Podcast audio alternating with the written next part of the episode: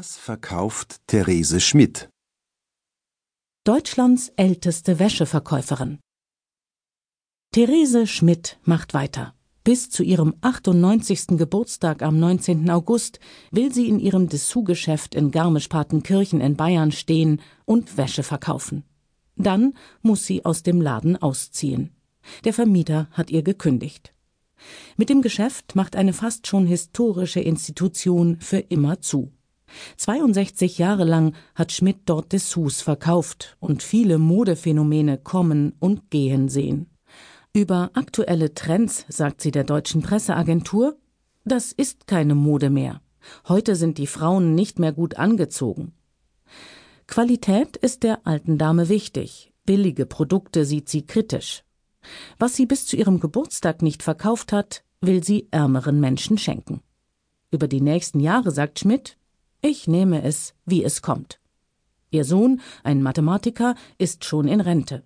Sie hat sich, als er klein war, allein um ihn gekümmert, weil ihr Mann im Zweiten Weltkrieg gestorben ist. Was verkauft Therese Schmidt? Sie verkauft Dessous, also Damenunterwäsche.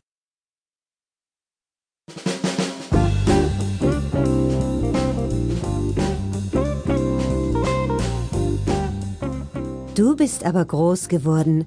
O je, wie die Zeit vergeht.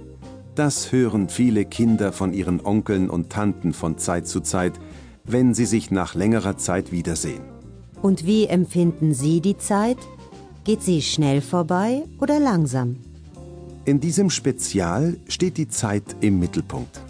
Dabei lernen Sie, wie Sie korrekt über Uhrzeit, Datum und die Jahreszeit sprechen. Welche Präpositionen brauchen Sie dazu? Und welcher Kasus ist der richtige? Wie antworten Sie auf die Fragen wann, ab wann oder wie lange? Hören Sie dazu einen Dialog. Trainieren Sie Ihr Hörverständnis und sprechen Sie selbst. Übrigens ist der Ausdruck von Zeit zu Zeit ein Synonym für manchmal. Und nun viel Spaß!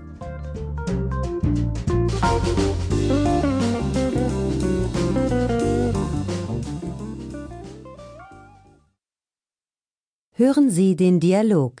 Zwei Kollegen sprechen über den Urlaub. Achten Sie beim Hören auf die Zeitangaben. Hallo Jonas. Ich dachte, du kommst erst am Mittwoch wieder.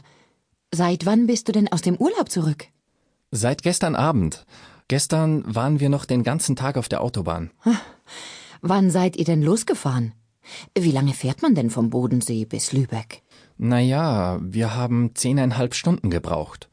Losgefahren sind wir um acht Uhr morgens.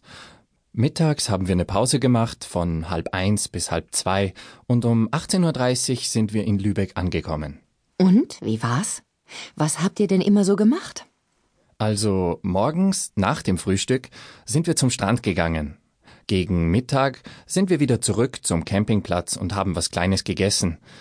Nach dem Mittagessen haben wir gelesen oder etwas gespielt. Am Nachmittag, während der heißen Zeit, war ich am liebsten im Schatten.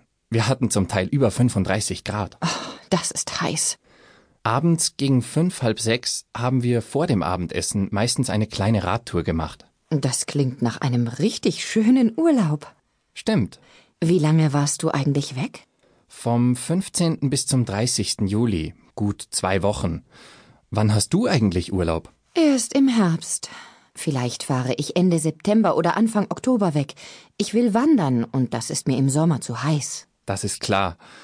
Also dann, lass uns mal besprechen, was wir in der nächsten Woche alles zu tun haben.